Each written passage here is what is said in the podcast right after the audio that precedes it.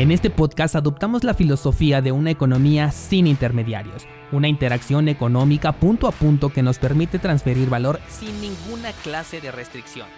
Hemos cambiado las cadenas centralizadas que limitaron nuestra economía durante años por cadenas de bloques que entregan transparencia a nuestra interacción económica. Y todo gracias a Bitcoin.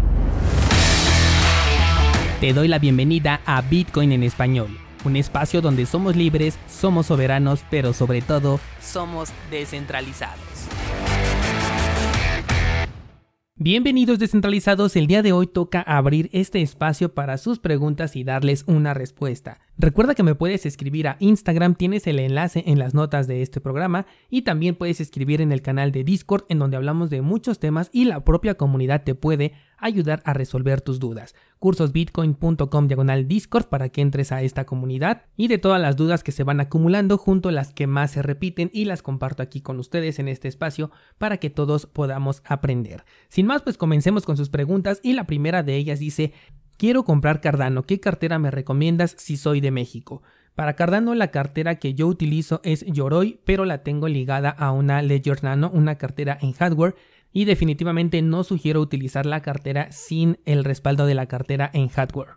Si por el momento no tienes una cartera en hardware, probablemente lo mejor sería utilizar Exodus, aunque recuerda que las carteras en software dependen enteramente del dispositivo en donde lo tienes instalado. La cartera puede ser muy segura, pero si el uso que le das a tu dispositivo no es el adecuado, entonces puedes comprometer la seguridad de cualquier cartera en software, no importa si lo instalas en, un, eh, en una computadora o en un dispositivo móvil. De hecho, los dispositivos móviles son todavía más inseguros, por lo tanto, ahí no recomendaría tener un balance que piensas guardar en el largo plazo. He recomendado en diferentes ocasiones que antes de comprar tus primeras criptomonedas compres una cartera en hardware para poder respaldarlas. Muchas veces consideramos que es más importante comprar las criptomonedas porque ya queremos ganar dinero y después pensamos que con esa ganancia vamos a comprar la cartera en hardware, pero la verdad es que estamos arriesgando bastante, sobre todo en este terreno cripto, en donde hasta una criptomoneda shitcoin como por ejemplo Dogecoin eh, sube de manera impresionante y una cantidad que creías muy pequeña y que podías simplemente arriesgar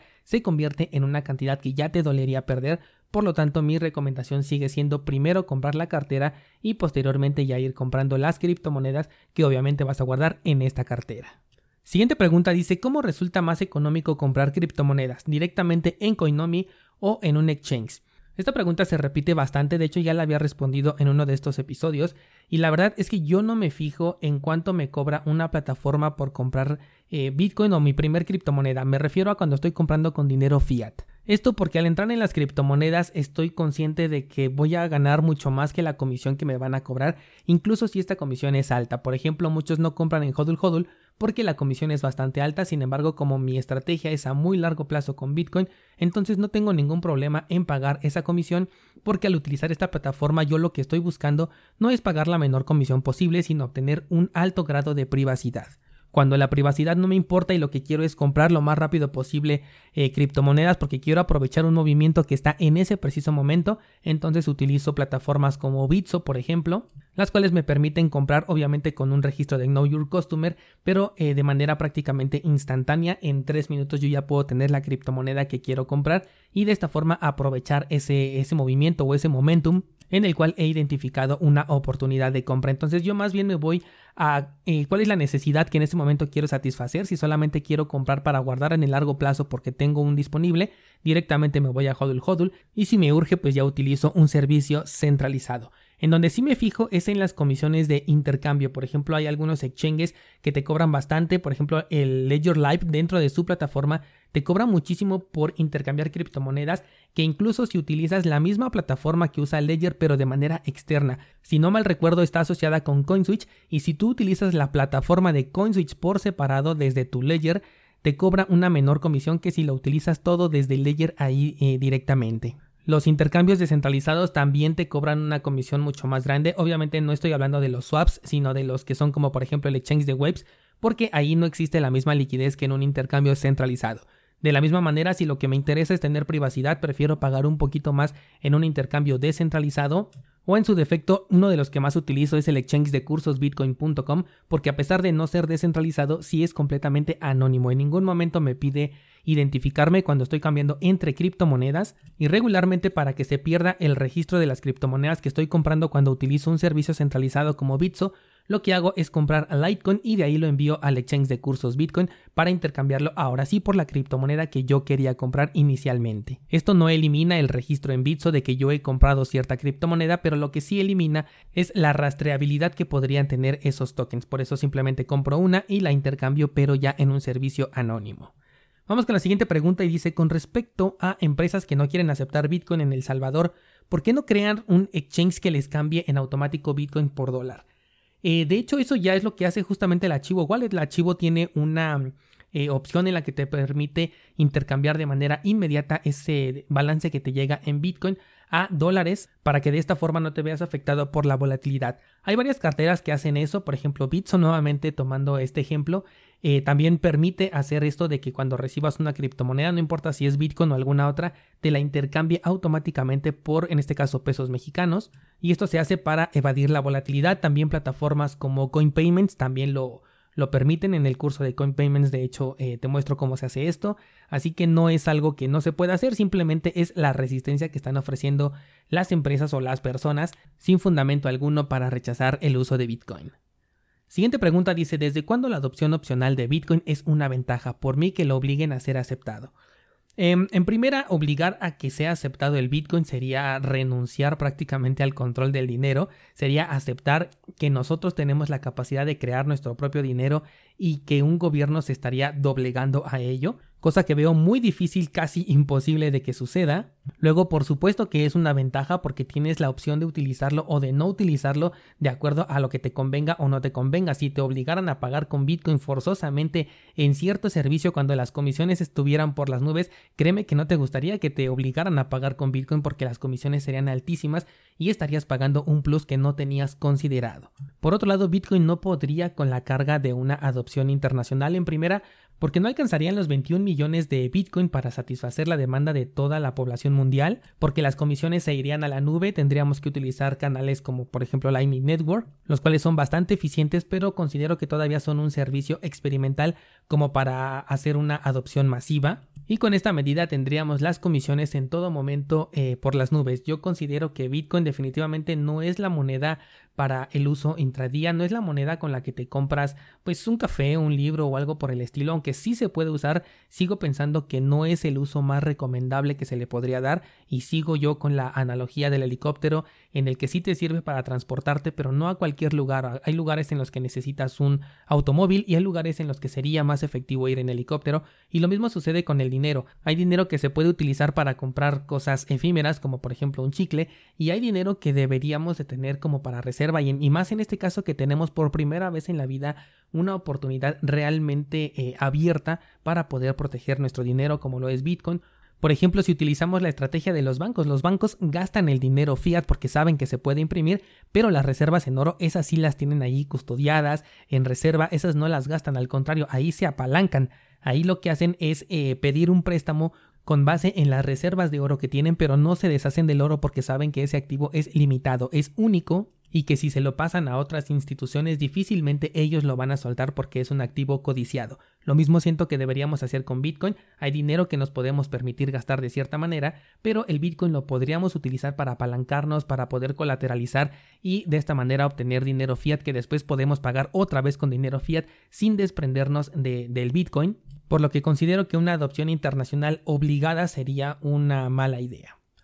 Siguiente pregunta dice, em, ¿qué diferencia hay entre staking y holding?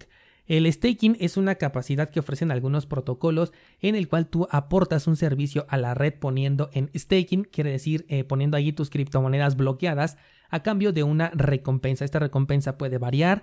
También hay algunas páginas que te ofrecen una especie de staking, pero en este caso simplemente es un interés por dejar allí tu dinero. Normalmente son las plataformas centralizadas y lo que buscan es que tú les des liquidez entregándoles tu dinero y a cambio pues ellos te van dando unas eh, pequeñas comisiones, aunque por protocolo ese proyecto en específico no maneje el staking. En cambio, el holding es simplemente guardar tus criptomonedas sin obtener ningún eh, interés a cambio. Por ejemplo, sería guardar Bitcoin, el cual no te entrega ningún beneficio adicional a la apreciación que de por sí ya tiene en el mercado. porque su protocolo no corresponde con el staking. En el caso de las monedas que sí permiten hacer staking, eh, se puede decir que se fusionan estos dos eh, términos, el de holding y el de staking, porque al mismo tiempo que estás holdeando, estás guardando, estás recibiendo recompensas, entonces sería como una fusión de estos dos términos. Siguiente pregunta dice, ¿los nodos de Ethereum no son descentralizados? Sí son descentralizados en el aspecto en el que cualquiera puede eh, correr un nodo, o sea, no necesitas pedir permiso ni nada. Sin embargo, para Ethereum 1.0 necesitas una infraestructura que no cualquier persona se puede permitir. Normalmente todo se tiene que guardar en un servidor en la nube porque el peso de la cadena de Ethereum es bastante grande como para guardarlo en discos duros. Y en el caso de Ethereum 2.0, ahí, eh, a pesar de que la blockchain pues, seguirá siendo pesada, los requerimientos técnicos son un poco más amigables, sin embargo te piden un mínimo de 32 Ethers, entonces multiplica 32 por casi 4 mil dólares que vale en este momento un Ether y todavía no llega a su máximo. Entonces, pues ya te imaginas qué tan descentralizado está, ¿no? O sea, porque solamente personas que se pueden permitir dejar fuera de línea esa cantidad de dinero y además por tiempo ilimitado son las que pueden correr un nodo de Ethereum. Todas las demás personas que no disponemos de esa cantidad de dinero como para olvidarnos de que tenemos ese dinero y seguir viviendo nuestra vida normal, pues simplemente no podemos correr un nodo de Ethereum. Ese es el nivel de centralización o descentralización, depende del punto de vista que quieras ver. Siguiente pregunta dice, ¿es prudente comprar criptomonedas en un navegador utilizando Tor con un correo electrónico temporal y en un exchange en donde no he realizado el Know Your Customer? Si estamos hablando de comprar criptomonedas con dinero fiat, de nada sirve hacer todo esto. Bueno, o sea, sí te sirve en el aspecto en el que pues ya no estás dando tu dirección IP, pero como finalmente tienes una interacción con dinero fiat a través de tu tarjeta de crédito o débito, pues ya estás involucrando allí tus datos y ni siquiera es necesario que hagas un Know Your Customer porque ya estás entregando tus datos con esa transacción bancaria. Si estamos hablando de un intercambio entre criptomonedas, entonces sí sería bastante eh, eficiente. Te he comentado en otras ocasiones que tengo una cuenta con Binance, una con Bitrex y una con Bitfinex, en donde no he realizado el Know Your Customer y también tengo justamente como lo dices aquí un correo electrónico temporal y cuando me conecto a ellos lo hago a través de la red de Tor. Esto último lo podríamos sustituir por una VPN y sería todavía mucho más eficiente y ahí solamente la utilizo cuando realmente necesito utilizar ese exchange para intercambiar criptomonedas y lo quiero hacer de manera anónima. Esto no se va a poder hacer siempre, va a llegar un punto en el que a fuerza nos pidan el Know Your Customer aún para cantidades pequeñas de dinero. Ahorita Binance, por ejemplo, ya solamente te deja sacar .06 Bitcoin o su equivalente en criptomonedas por día si no haces el Know Your Customer y las demás plataformas van a hacer exactamente lo mismo. Siguiente pregunta dice, ¿qué opinas del mezclado en Wasabi Wallet contra el swap con Monero? Son dos opciones muy interesantes. El, mezclado a través de Wasabi Wallet es extremadamente eficiente. Sin embargo, creo que el swap con Monero puede ser mucho más económico, sobre todo cuando las comisiones de Bitcoin sean eh, más accesibles. Además de que no se requiere que exista una contraparte al mismo tiempo intentando hacer un mezclado de inputs y outputs como si se requiere en el mix de Wasabi. Son procesos completamente diferentes porque al hacer un swap pues estás intercambiando eh, Bitcoin por una moneda que es de privacidad y después intercambiarías esa moneda por Bitcoin. En teoría debes estar recibiendo un Bitcoin que, que ya no es el mismo que salió o que te perteneció. Por lo tanto, ahí se pierde el rastreo y con el mezclado de, de, Wasabi lo que se hace es mezclar los inputs y outputs entre un grupo de personas que están depositando la misma cantidad de dinero para revolverlo y regresarlo a sus dueños en las mismas proporciones. También la diferencia con el swap de Monero es que ahí no vas a necesitar un monto mínimo y con el mixer de Wasabi sí necesitas un monto mínimo porque el punto es de que todos pongan la misma cantidad para que no se pueda rastrear de dónde viene cada uno de estos fondos. Esto se va a incrementar un poquito con Taproot, la, la privacidad al hacer este tipo de movimientos, pero considero que ese estándar de poner todos la misma cantidad va a seguir siendo algo normal. De hecho, aquí había visto otra pregunta con respecto a Taproot. Aquí está, dice, Taproot no soluciona el tema del Know Your Customer. No, no es así. El Know Your Customer lo pide una empresa centralizada simplemente para que utilice su plataforma. Taproot es una eh, solución específica para Bitcoin y si tú dentro de una plataforma solamente vas a usar eh, Ethereum, aún así necesitas hacer el Know Your Customer. Bueno, si la plataforma así te lo permite. Know Your Customer es un requisito que piden las plataformas centralizadas para estar en línea con los reguladores que buscan pues combatir esto del terrorismo y del lavado de dinero, que ya sabemos que quienes hacen este lavado son los bancos, pero bueno, eh, según esto es una forma en la que pueden tener este control sobre el dinero y por eso piden ese registro. Taproot lo que hace es unificar la estructura de una dirección multifirma con la estructura de una dirección tradicional con lo cual ya es más complicado identificar cuando se trata de un mixer, cuando se trata de una multifirma, y cuando se trata de una dirección común y corriente porque todas se van a ver exactamente iguales, además de que cierta parte de la información ya no va a estar ahí, todo esto se va a comprimir con los árboles de Merkle y ya solamente se van a entregar como que los resultados y esto va a liberar más espacio en el bloque. Esta es una forma de escalabilidad que tenemos con Bitcoin sin la necesidad de incrementar el tamaño del bloque, sino reduciendo la información que se le va a meter al mismo bloque. Vamos con una última pregunta y dice, ¿cómo se llaman los libros que recomiendas sobre trading y, cuál me, con cuál me sugieres empezar? Bien, los dos libros que yo sugiero son El método Wyckoff y Trading en la zona. Estos dos libros son los que a mí más me han funcionado para, para la actividad de trading, que de hecho lo que me hicieron fue abandonar el trading de la manera en la que yo lo quería hacer. Y eh, te recomendaría empezar por trading en la zona, yo creo, porque es muy importante conocer el aspecto psicológico. También si no te gusta mucho leer, puedes ver el curso Reconfigura tu Trading, el cual está exactamente basado en el libro Trading en la zona. Y después de este libro te sugiero pasar ahora sí al del método Wyckoff, que como su nombre lo dice ya te enseña un método que para mí ha sido de los más eficientes y el que más me ha gustado para operar sobre todo a largo plazo. Y también si no eres mucho de leer tienes el curso básico de trading, el cual es completamente gratuito y está basado en el libro de El método Wyckoff cursosbitcoin.com, allí encuentras estos cursos y de hecho más de 350 clases en video, análisis, microanálisis e ideas trading. Bien, pues hasta aquí dejamos el episodio de hoy descentralizados. Tienes el enlace a mi Instagram para que sigas haciéndome más preguntas o también puedes entrar a cursosbitcoin.com diagonal Discord para acceder a nuestra comunidad y compartir tu experiencia con todos los descentralizados. Te veo por allá y continuamos con la conversación.